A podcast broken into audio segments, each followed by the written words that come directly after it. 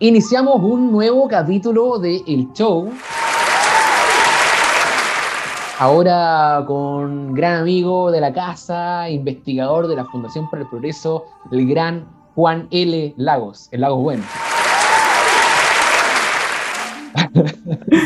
¿Cómo estamos, Juan Pablo? Mucho gusto. Bueno, antes que todo quiero mandarle un gran saludo al gran Pablo Aldunata, a quien estoy reemplazando en estos momentos, porque se encuentra en modo grado, full, así que le deseo mucha fuerza y mucho éxito.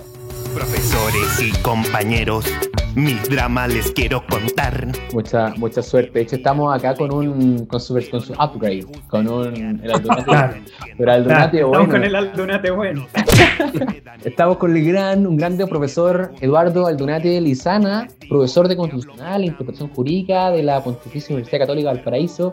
Fue profesor, debo, debo decir, fue director de la Academia Judicial y actualmente, hace poquito, es director de la Escuela de Derecho de la Universidad Católica y que no se quede en el tintero, doctor por la Universidad del en Alemania. ¿Cómo está, profe? Bien, bien, aquí. Muchas gracias por la invitación. Gracias por participar. Importante decir, hace poco incursionando en TikTok.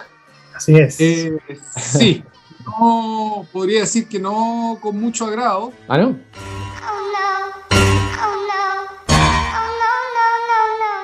pero uh, digamos que uh, si usted quiera como una, en este momento una responsabilidad, si ustedes quieren una responsabilidad cívica. Así que vamos a ver qué es lo que pasa con eso. ¿Mm? ¿Cómo, ¿Cómo, partió eso? Porque igual encuentro muy positivo y esta quizás primera pregunta que un gran problema que hemos tenido en general los que nos dedicamos a estos temas, cuestiones jurídicas, o cuestiones quizás más sociológicas o en general humanistas, eh, se pierde un poco el contacto por estas vías más directas de comunicación.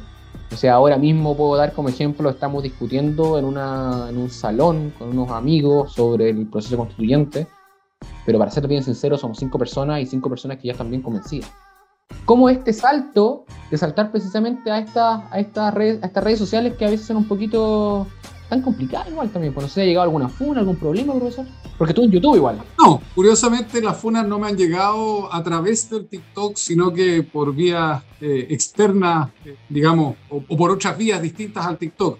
Mire, esto la verdad es que sale eh, por una, como consecuencia de algo que yo había hecho antes cuando, cuando empezó a trabajar eh, en pleno de la convención y empezaron a salir eh, los primeros acuerdos, yo hice unos videos de naturaleza académica sobre la propuesta, tratando de explicarlo de manera bien sencilla.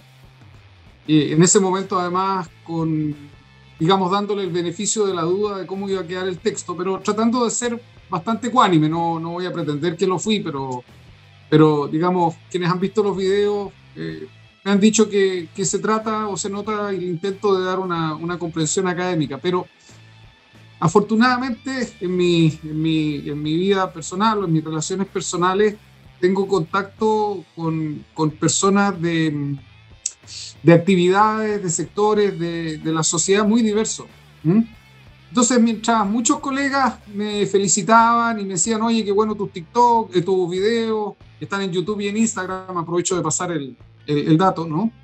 Eh, algunos alumnos también, bueno, eh, personas que no eran que no eran letradas, que no eran abogados de distintos ámbitos, me decían, oye, ¿sabes qué?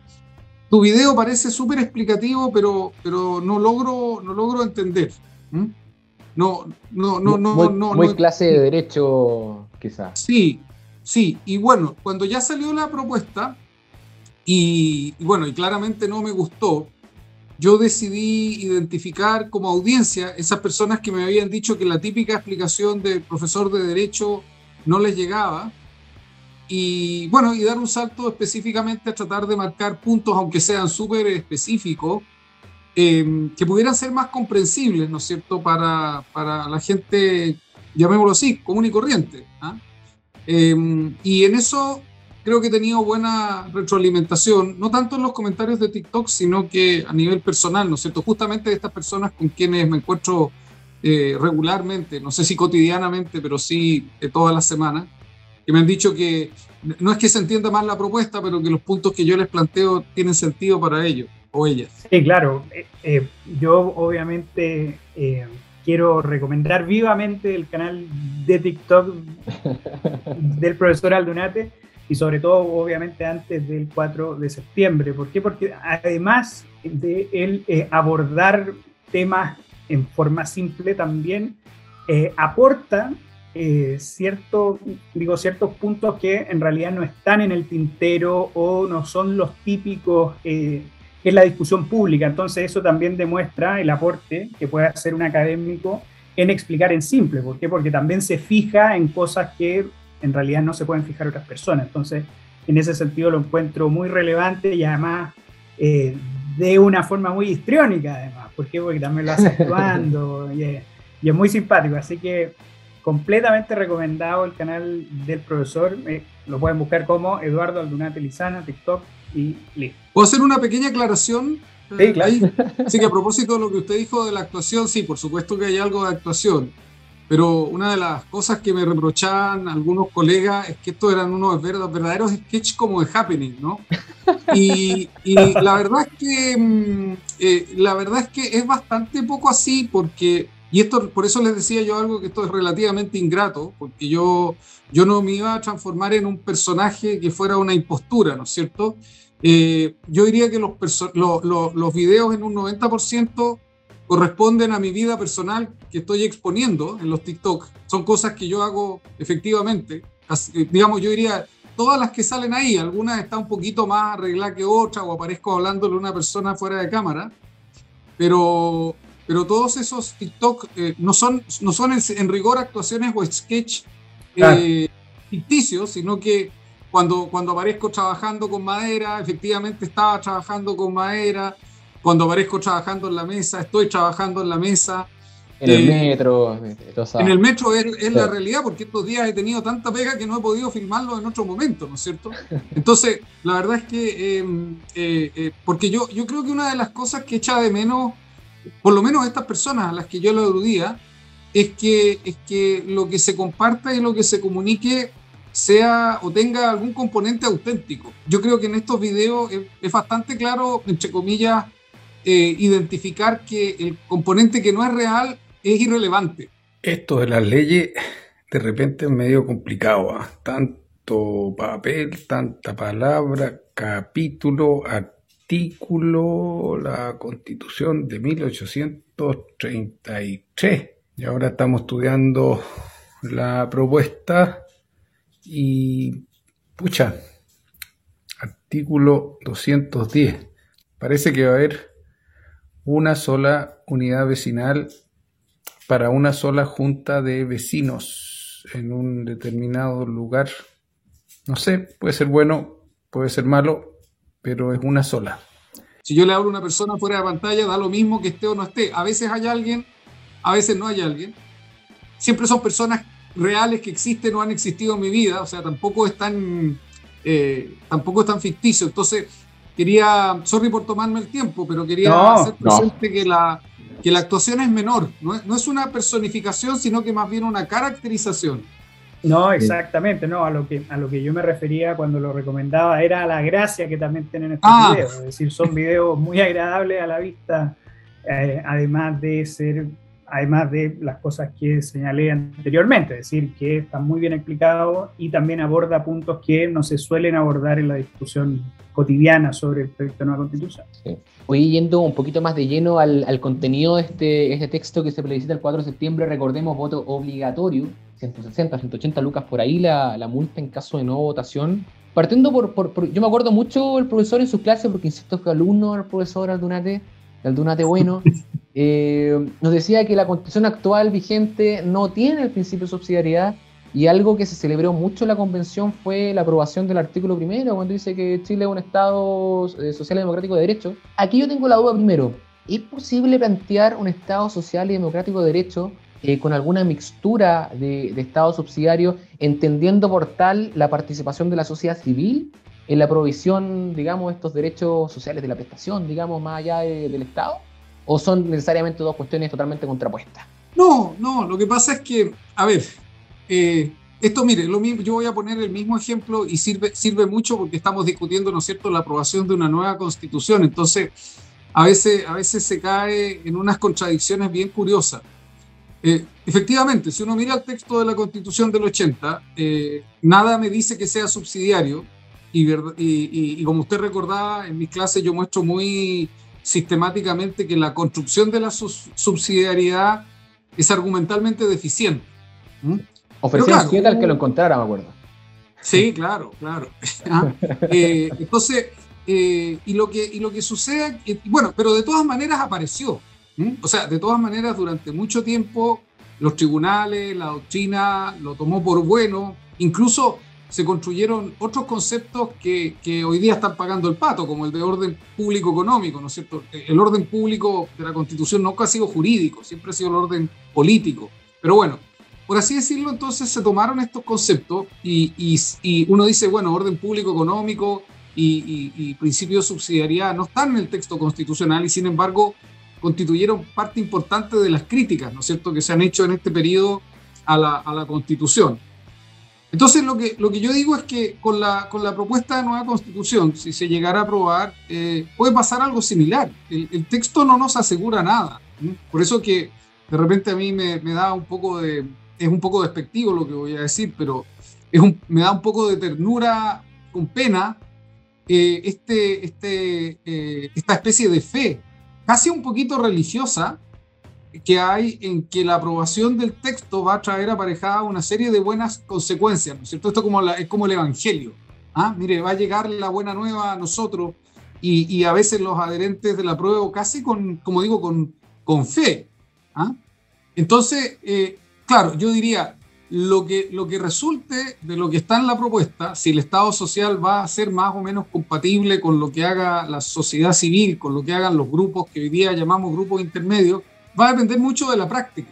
Lo que, lo que yo veo es que esta es una constitución, eso sí, que permite em, un ámbito de una práctica constitucional eh, bastante eh, más, em, si uno quiere, que permite una evolución bastante más radical en algunos aspectos. ¿Mm? Porque mal que mal, uno con la constitución actual, en contra de lo que se dice, porque eso lo, ha venido demostrando varios planes de salud, ¿no es cierto?, de acceso universal, la pensión solidaria, ¿no es cierto?, eh, universal o la pensión garantizada, o sea, ha demostrado que, que, esta constitución permitía o daba un piso o un techo para, para políticas sociales más eh, importantes que las que se habían tenido, ¿no es cierto?, en, durante quizás los gobiernos de la concertación o incluso de la nueva mayoría, ¿no?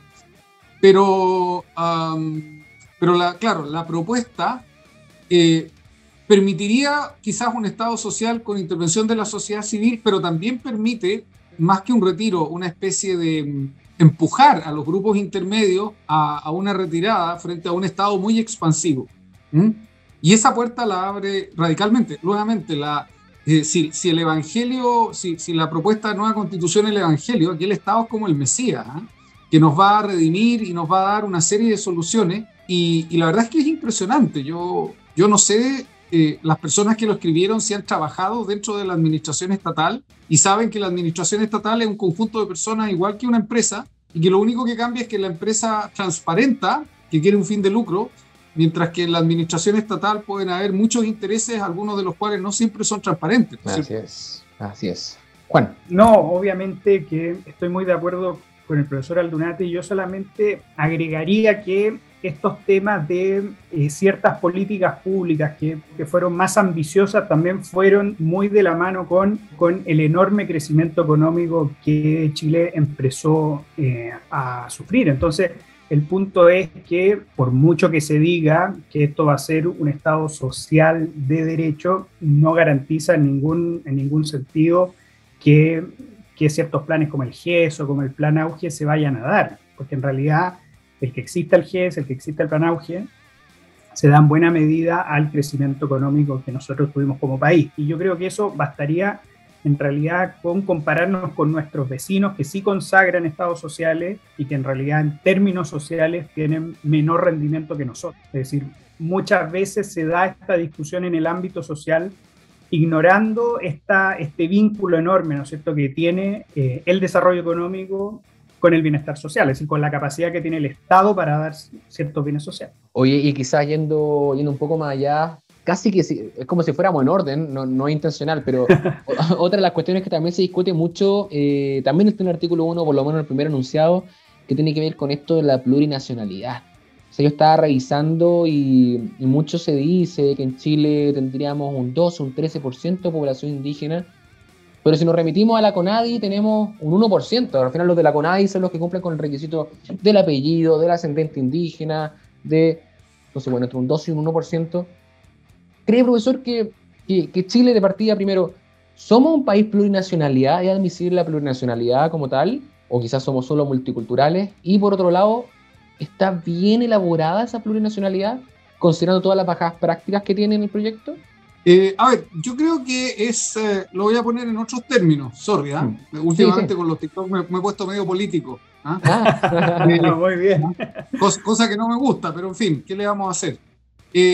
no, lo que, yo, lo que yo diría es lo siguiente, yo creo que es, es muy bueno, es muy sano que en la discusión constitucional nos hagamos cargo de grupos que, y aquí podemos diferir en el diagnóstico, pero, pero yo creo que nadie podría decir que lo han pasado bien en la historia de Chile, lo voy a decir en los términos súper eclécticos.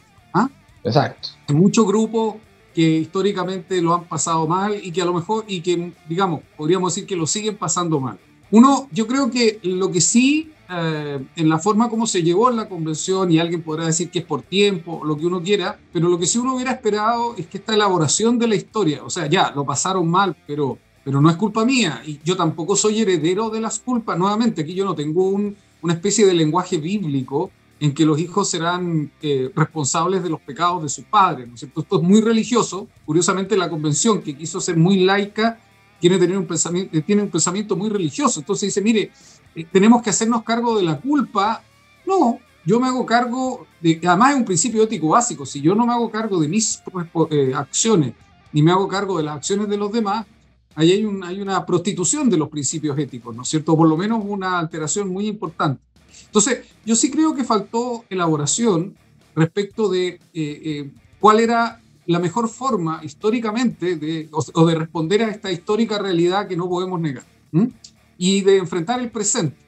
En ese sentido, yo, yo creo que es bueno y es saludable que se reconozca, y ahí quizás el nombre generó más ruido del que tendría que haber generado, porque aquí detrás obviamente hay una agenda política de llamar a los pueblos originarios naciones, hay recomendaciones de, de, de, entidades internacionales, pero bueno, si, si hacemos un poco abstracción, actuamos de buena fe, y hacemos un poco abstracción del tema del nombre, que creo que quizás pudo haberse conversado mejor, yo creo que sí la, afirmación política que yo haría es que sí somos un país en que todavía conviven eh, modos de ver y de entender la organización política y social y económica que no necesariamente tienen que alinearse con el modo que hemos desarrollado, llamémoslo así, en el Chile criollo. ¿Mm?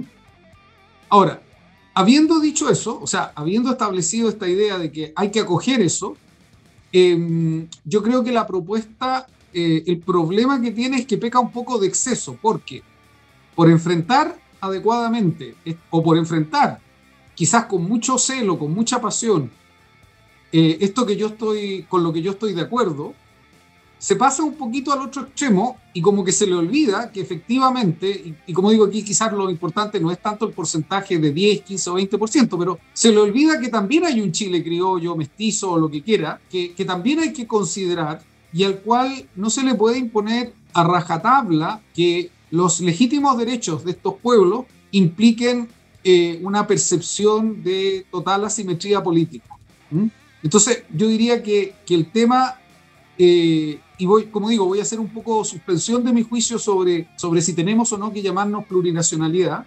Yo creo que el tema fundamental es que eh, existiendo una cuestión que era importante asumir, que era importante tratar, que tenía muchos matices, la solución que se propone en términos maximalistas genera el efecto contrario del que uno debiese haber esperado, que era generar un país unido en torno al reconocimiento de sus pueblos y genera ahora por primera vez, y yo escuchaba además son términos absolutamente destemplados, que eh, las personas que están en contra de esto son racistas, siendo que no tiene nada que ver con racismo. Lo que pasa es que, eh, y esto es un principio más viejo que Aristóteles, lo dice Aristóteles, pero lo, lo, sabemos desde mucho antes, cuando en la, en la comunidad alguien extrema un principio, ese principio que se extrema genera el anticuerpo o la reacción contraria. Entonces ahora, en vez de estar generando una propuesta constitucional que como por ejemplo fue en Nueva Zelanda, que permitió a, los coloniales ingleses en su momento, bueno, después a los neozelandeses,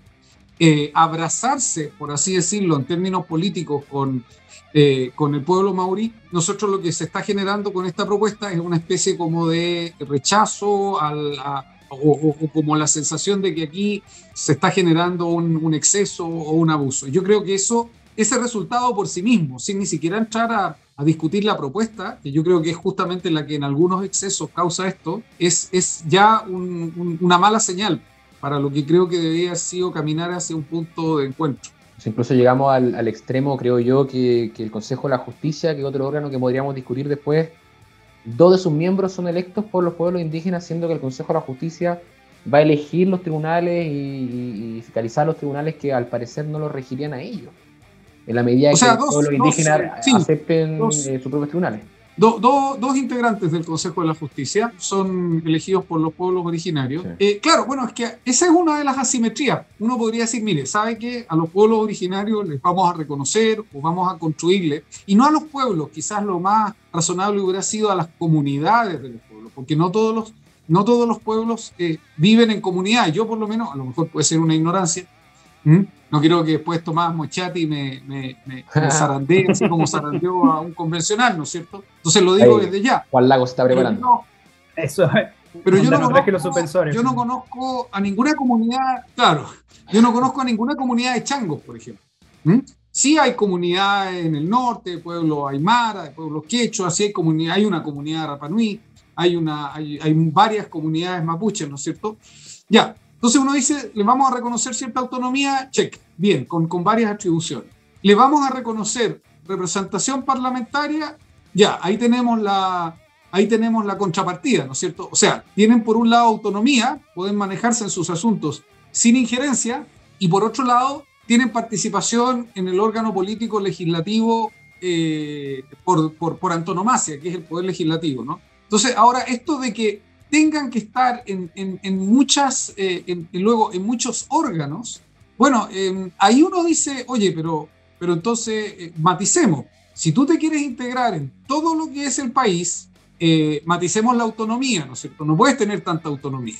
Si tú quieres tener tanta autonomía, ya, ok, te doy representación política, pero no esta presencia como, como... Porque además la propuesta es muy curiosa porque dice que la, participación de los pueblos originarios en la vida política del país es si ellos así lo desean. Entonces, ni siquiera genera una especie de lealtad de, eh, eh, los pueblos originarios para, con el país. Entonces, yo creo que ahí, ahí en esa nomenclatura eh, o en, ese diseño, ahí es donde uno podría haber hecho algunos matices. Si usted me pregunta, yo hubiera dicho ya, mire, ¿sabe qué? Autonomía por un lado y participación en el órgano representativo con escaños reservados por otro, ahí ya tenemos un, cierto equilibrio, ¿no? Juan Lagos. Sí, digo, sobre eso, eh, fíjate que yo creo, estoy absolutamente de acuerdo con el profesor en que a la Convención Constitucional se le pasó la mano, e incluso eso lo demuestra el, si uno contrasta el proyecto de nueva constitución con el convenio 169 de la eh, OIT, que es, es un convenio exigente hecho para, hecho a, mi juicio, ¿ah? hecho para realidades muy distintas a la realidad indígena chilena, pero que aún así, por ejemplo, el convenio 169 de la OIT habla sobre, sobre la consulta indígena y, esto, eh, y los convencionales lo llevaron al extremo del consentimiento indígena. El mismo caso del el respeto de eh, el respeto de la propiedad indígena actual, como dice el convenio 169 de la OIT, la convención lo lleva incluso a las posesiones pasadas y que la restitución iba a ser eh, el mecanismo por excelencia, ¿no es cierto? Eh, entonces, obviamente ahí uno se da cuenta de, que en realidad se les pasó la mano. Eh, se les pasó la mano y fíjate que yo creo que yo veo ciertas cosas que son relativamente positivas desde el punto de vista como de las exigencias de los pueblos originarios y que bien se podrían aplicar a todos los chilenos. Por ejemplo, las consultas. Yo creo que las consultas son realmente imprescindibles para cualquier localidad en el caso de que se quiera instalar, por ejemplo, una termoeléctrica eh, o, lo que sea. Es decir, la consulta debería ser para todos nosotros. Y lo mismo pasa con el caso de tener ciertas autonomías en materias culturales. Es decir, yo creo que la misma autonomía que, en realidad deberían tener los mapuches para enseñar su lengua, también la deberían tener las familias cristianas para poder enseñarle, eh, digo, la religión a sus hijos. Y además pasa que, por ejemplo, el porcentaje de cristianos en el pueblo mapuche es mucho mayor al porcentaje de cristianos que hay eh, en Chile en total. Entonces, también esto implica a que, a que la realidad de los pueblos indígenas es mucho más compleja de cómo la quiere pintar, eh, de, en realidad cómo la quiso pintar la Convención Constitucional y eso hace que, eh, y eso hace que por ejemplo, el concepto de nación como algo completamente distinto a la nación chilena me parece absolutamente desproporcionado. Yo, a, ver si mal no recuerdo, pero eh, no sé si la tesis de grado, creo, del profesor Altuna tenía que ver con el artículo quinto, ¿no? En relación a los tratados internacionales. en general, claro, con la reforma del 89, sí. Con la reforma, la famosa reforma del 89.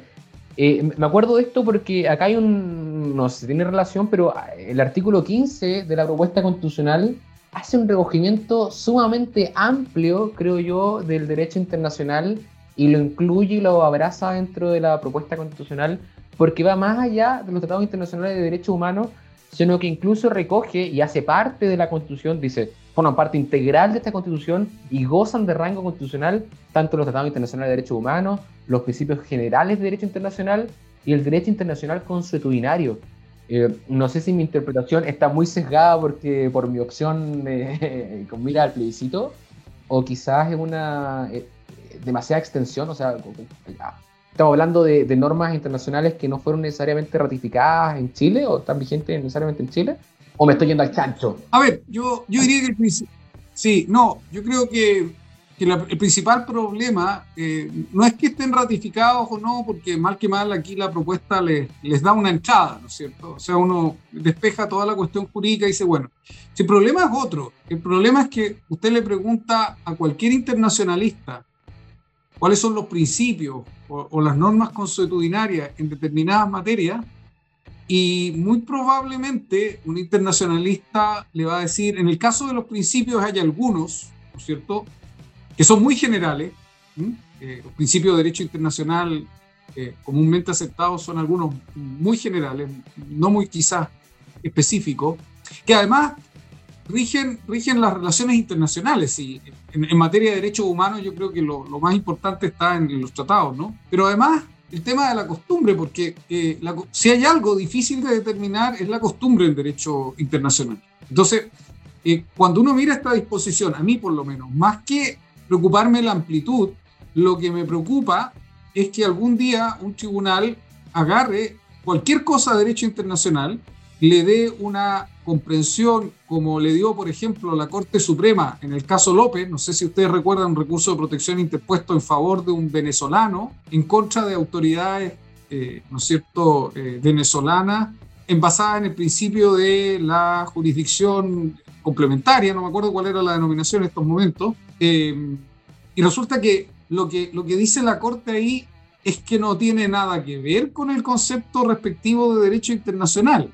Entonces, mi preocupación, más que esto sea eh, muy amplio, es que se puede transformar en un cajón desastre, porque hay que, hay que pensar que lo más importante de esto no es tanto que son los tratados, los principios y la costumbre, sino que con rango constitucional. ¿No es cierto? Dice la disposición que forman parte integral de esta constitución y gozan de rango constitucional. Entonces, eh, no va a faltar alguien, un operador jurídico creativo, un juez, una corte constitucional, un contralor o contralora general de la República futuro, que se ponga creativo y empiece a sacar costumbre internacional allí donde no la hay, que empiece a atribuirle a reglas de costumbre internacional fijadas por, por órganos internacionales un significado que no tiene, o que me empiece a inventar principios nosotros sabemos ya la, trascendencia que tiene la invención de principios en nuestro país. Y yo creo que, a ver, una de las cosas que yo eché de menos, ¿no es cierto? Porque está el reconocimiento de los pueblos indígenas,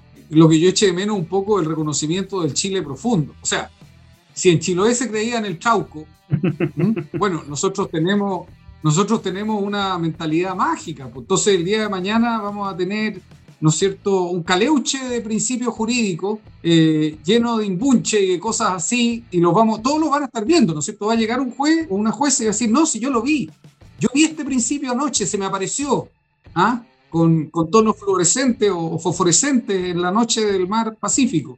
Ese es mi temor, más que la amplitud misma. Sí, claro. Digo, aquí complementando al profesor, yo creo que en realidad muchas veces cuando se intenta, yo, yo por ejemplo, siempre he considerado que el derecho internacional, y, fíjate que me ha tocado dar varias charlas sobre eso, es, es, en realidad una bendición para la humanidad. Es decir, desde que en realidad existe el derecho de gente, yo creo que es un gran aporte. Creo también que los tratados internacionales no son muy polémicos porque en realidad digo, tocan lo básico del derecho y que en realidad el gran problema siempre está como en, en el soft law, como se dice, en estas opiniones consultivas, donde en realidad ciertos operadores, como bien dijo el profesor, intentan pasar casi como con el mismo peso un tratado ciertas opiniones que tienen algunos especialistas que están instalados en los órganos internacionales y yo creo que yo creo que en ese sentido ahí es donde se puede alimentar el caleuche, ¿no es cierto?, del, del soft law. Eh, Oiga, profesor, una pregunta. Eh, yo tengo entendido que usted fue director de la eh, Academia Judicial, ¿no es cierto? Sí. Digo, ¿cuál es su opinión sobre el Consejo de la Justicia, el cómo está instalado? ¿Está bien? ¿Resulta ser un avance con lo que tenemos actualmente? ¿Cómo lo ve usted? A ver, voy a ser súper honesto. Eh, yo soy crítico, pero debo reconocer que en esta crítica estoy medio solo. ¿ah? En algunos aspectos de la crítica. En otros aspectos estoy es mejor o peor acompañado dependiendo de, la perspectiva con que uno lo mire. Eh, a ver, ¿en qué aspecto yo creo que estoy relativamente acompañado? En que eh, aquí por solucionar el tema del gobierno judicial, que estaba en las manos de la Corte Suprema, ¿no es cierto? Y que concentraba en un mismo órgano funciones de, gobierno y jurisdicción, eh, en que por solucionar ese problema se compró un problema mayor, porque se genera un órgano con una concentración muy grande de poder, ¿cierto? Todas las, todas las funciones que hoy día están distribuidas, por ejemplo, en materia de nombramiento, en muchos órganos, resulta que ahora quedan eh, absolutamente concentradas en el, en el, Consejo. Entonces, y ahí no hay ningún equilibrio.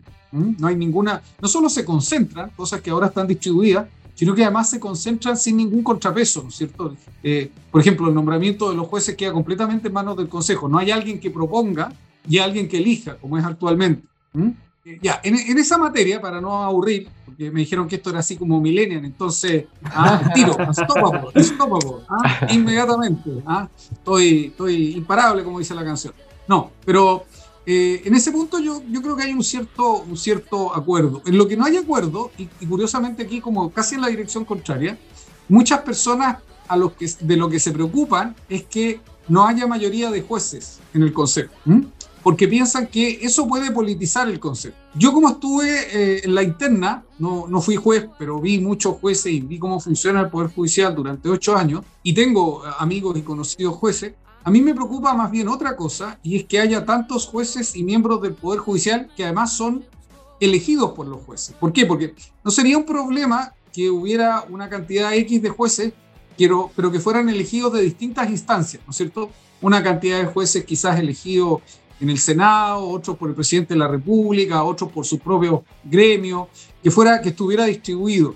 Pero aquí los ocho jueces y eventualmente se pueden alinear aquí un funcionario y un profesional de los otros dos, van a ser elegidos por los propios jueces. Entonces aquí el riesgo de politización, más que externo, más que de los nombramientos de las cinco personas que dependen, ¿no es cierto?, del, poder legislativo, aquí el riesgo que yo veo es que los propios miembros eh, de la judicatura, sean jueces, sean profesionales, sean empleados, adopten posiciones corporativas en que, eh, eh, en que lo que importa o lo relevante no es el país en general, sino que particularmente los intereses del Poder Judicial. Esto ya se ha visto, ya se ha visto con, con el actuar de algunas entidades gremiales al interior del Poder Judicial. Entonces, mi preocupación no va en la dirección de una captura externa del Consejo de la Justicia, una captura política externa, sino que en el fondo politice hacia el interior el Poder Judicial. ¿Por qué? Porque los miembros del Poder Judicial se van a se van a eh, orientar o se van a ordenar políticamente en torno al gran, al gran botín de participación que es llegar al Consejo de la Justicia, ¿no es cierto? El que llega al Consejo de la Justicia, el grupo que llega al Consejo de la Justicia, la facción, por así decirlo, tiene revisión de los tribunales, evaluación de los jueces, potestad disciplinaria, control sobre la justicia, sobre la jurisdicción, eh, digamos, electoral, eh, nombra cuatro miembros de la Corte, de la corte Electoral. Eh, entonces, en el fondo, llegar al Consejo desde el interior del Poder Judicial va a generar una agencia política, un interés de participar y de hacer política muy importante. Y eso es que lo creo más, más, muy peligroso. Por una parte, porque va a politizar internamente al Poder Judicial, no al Consejo, al Poder Judicial. Y en segundo lugar, porque como decía antes, eh, es un órgano que concentra muchísimo poder. Entonces, si uno suma estas dos cosas, un órgano con mucho poder que se politiza y que representa en general sus propios intereses, porque 10 de 17 miembros van a ser del Poder Judicial, puede generar un interés corporativo. Y aquí hay otro dato que, que, yo creo que los convencionales y muchas personas no tienen idea, y es que de los tres poderes del Estado, el que tiene un funcionamiento más complejo es el, el Poder Judicial, porque combina funciones jurisdiccionales con un funcionamiento administrativo muy, eh, de, de, de, muy alta demanda, ¿no? de muy alta demanda de servicios administrativos, de coordinación, etcétera, etcétera.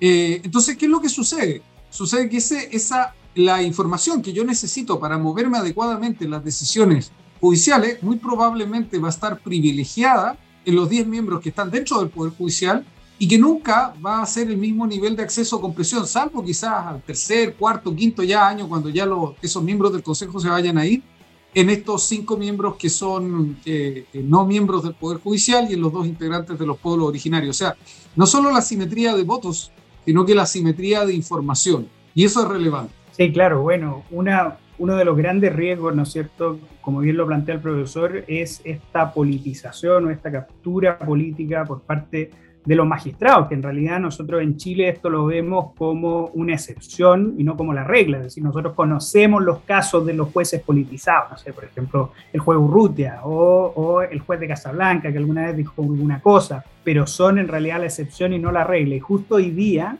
hoy día se dio un, un caso en la segunda, donde Álvaro Flores, que, que, es juez del segundo juzgado laboral de Santiago y que fue expresidente de la Asociación de Magistrados, eh, se mandó una palla eh, bastante particular, que la voy a leer enseguida, y que la borró inmediatamente. ¿Por qué? Porque se dio cuenta que eso había pasado de madre. La leo para que veamos, voy a intentar leerlo como con una tonada de palla. ¿okay? Prefiero, prefiero al merluzo austral que al róbalo y la piraña, que siempre se dan maña para hacer de Chile un corral. Porque si se trata del mal, elijo yo al que errao, por joven y apresurado, que al vivo y al olfatillo, que no da punta al ovillo si es que no ha rentabilizado. Es decir, una valla tremenda que uno la puede ver así en el Piojo Salina o, o, en, o en, el Clavel. Bueno, oh, bueno. primero, primero yo, conozco, yo conozco a Álvaro personalmente, le, le, tengo gran aprecio, le tengo afecto, yo diría personal, pues nos ha tocado alguna vez compartir. Creo que si la palla efectivamente la hizo él, habla muy bien de las condiciones de manejo del lenguaje sí, de nuestros no, jueces. Totalmente. Sí. Pero, pero me llama muchísimo la atención esa palla y yo en su momento, no recuerdo si se lo dije, pero lo hice presente en alguna cosa que escribí. Eh, me llama la atención esa crítica tan fuerte al, a sectores que uno puede identificar como intereses económicos, porque cuando, cuando él era, eh, entiendo yo, estaba parte, era parte del gremio de los jueces, no puedo decir que fuera presidente, no recuerdo con seguridad. Pero fue esto, no sé si ustedes Digo, en un momento, en un momento fue presidente. ¿eh? Sí, eso, sí. Eso, no, eso sí. yo me acuerdo porque. No, no, no. Lo que quiero decir es otra cosa. Se me dio una clase. Sí. sí. Fue presidente. Lo que yo quiero decir es otra cosa. Es que no estoy seguro de que era presidente cuando pasó lo ah, que okay. voy a contar ahora. Y es que eh, yo creo que era presidente. Es que eh, en uno de los gobiernos de Piñera, creo haber sido el segundo, eh, en algún momento se congelaron las remuneraciones de eh, personeros públicos que tenían, no, no sé, o sea, se congelaron, no es que se le hayan rebajado, sino que un reajuste para el sector público no se aplicó a funcionarios públicos que tenían rentas muy altas y se aplicó de manera pareja, de manera pareja. Por lo tanto, bajo ningún estándar internacional, eso podría haberse considerado de alguna manera un ataque al Poder Judicial. Pero resulta que Álvaro impugnó esa decisión porque consideró que eso era atentatorio contra la independencia judicial. Eh, o el gremio, el gremio, la asociación, para no personalizarlo en él, que como digo, que tengo mucho aprecio. Eh, entonces, me llama mucho la atención, porque eso que hizo la asociación, eh, en el fondo, fue perseguir un interés económico frente a condiciones generales para todo el sector público, que lo que implicaban simplemente era limitar un reajuste para funcionarios de altos ingresos. ¿Ah? Entonces, la verdad es que yo ahí, eh, frente a la valla muy aguda, eh, yo simplemente diría o citaría eh, a una fuente un poquito más antigua, pero con la que hay que tener cuidado, ¿no es cierto? Que es que el que esté libre de pecado tiene la primera piedra. Porque claro, claro, es muy fuerte, yo creo, reprochar esas, esas como la idea de róbalo, ¿no es cierto? Como de, ¿ah? de, alguien que roba cuando persigue un interés económico, pero cuando yo persigo un interés económico, en realidad estoy defendiendo un fin noble. Um, no, me parece muy bien eso. y en estos, y en estos cuatro, en estos cinco, cuatro minutos que nos quedan, ya que esto es un programa millennial y todo ahí, pa, pa, pa, el clic rápido, como TikTok. Tú va, tú va, ya. Tú va, tú va. Eh, un resumen como eh, hay cosas buenas, hay cosas malas, pero ¿qué cree usted que, que, quizás lo más malo, lo que más hay que poner acento en esta propuesta pero a la vez lo que igual representa un avance, pensando que este es un proceso constituyente que, está abierto, hay más o menos acuerdo transversal en, las fuerzas políticas de que vamos camino a una nueva constitución, no esta propuesta, eh, probablemente, pero, pero sí vamos camino a una, ya sea reformando la actual, qué sé yo. ¿Qué es lo más malo y qué es lo más bueno? Así en corta. Y con eso terminamos y con eso cerramos. Sí. A ver, yo creo que las ideas, por así decirlo, maestras de la propuesta eh, debiesen conversarse. ¿ah? La idea de eh, derechos sociales a nivel constitucional, después políticamente podemos pelearlo, ¿no? pero la idea de Estado social y derechos sociales, de democracia paritaria, de democracia participativa, de incorporación de los pueblos originarios, de Estado regional, yo creo que todas, todas esas ideas yo las encuentro buenas. Eh, lo, que, lo que a mí me causa problemas y lo que es lo malo es, son los excesos en algunas de ellas. Ya mencioné el maximalismo en la fórmula plurinacional que creo que causa anticuerpo, un muy mal diseño de Estado regional, que yo creo que no toma en cuenta, ¿no es cierto?, la práctica administrativa, ¿no es cierto?, cómo funciona muchas veces la práctica administrativa, un diseño de, la justicia eh, a través del Consejo de la Justicia y un debilitamiento de la justicia electoral, particularmente esto último eh, brutal, y eh, una especie de contradicción, porque si se decía que nuestro sistema económico era bueno, pero lo que le faltaba era redistribución, resulta que ahora se pone el énfasis en la redistribución, pero se, se cargan muchos elementos que permitirían el desarrollo económico, ¿no es cierto? Partiendo por el derecho de agua, las concesiones, ¿no es cierto?, que no dan derechos de propiedad, la huelga con fines políticos, la negociación colectiva territorial, que quienes son partidarios de ella confiesan que el único objetivo es hacer, eh, digamos, ostensible el conflicto de intereses entre trabajadores y, y, empleadores, ¿no es cierto? Entonces, yo diría que esos componentes son, son los malos la, idea general, uno podría decir, mire, la, el concepto es más o menos bueno, pero eso, ese conjunto de cosas son cosas que yo creo que pueden hacer incluso fracasar muchas de estas cosas que, que, bajo otro diseño podrían ser muy buenas. Súper. Oye, tremendo capítulo. Este capítulo, por cierto, va a ser el último capítulo del show. Eso, es todo, amigos antes del plebiscito. Ah, ya, hoy me asustaste. Que el siguiente capítulo va a ser después del plebiscito, así que no anuncio mi despedida con el profesor ahí al donate. No, no, pero eh, gracias, profesor, por la, por la participación. Muchas gracias. Duda. Eh, insistimos con Juan que revisen ahí su YouTube, hay muchas explicaciones desde el, parte, desde el punto de vista más académico, quizás más detallado, y también TikTok para los que tienen menos tiempo, para los que están en el celular, para que revisen también la, la- la- de, de forma más divertida quizás algunos de los cambios más importantes en el proyecto institucional. Gracias profesor, gracias Juan por, por suplir ahí al Donate Malo que, que, que faltó este capítulo. No, como alternate malo. No, le, le mandamos saludos que también cuando salga este Un capítulo. saludo a Pablo, que le vaya bien. Que creo que cuando bien. salga este capítulo ya haber dado su examen de grado. Ver. Ah, wow. Bueno, Mucha fuerza. no, no, no, le va a faltar todavía. Ya, pero Ah, bueno, ahí le, Pero va dedicado, va dedicado. le mandamos ahí apoyo. Ya, pues, nos vemos en un siguiente capítulo de El Show. Chau, chau. Gracias, chao. Chao.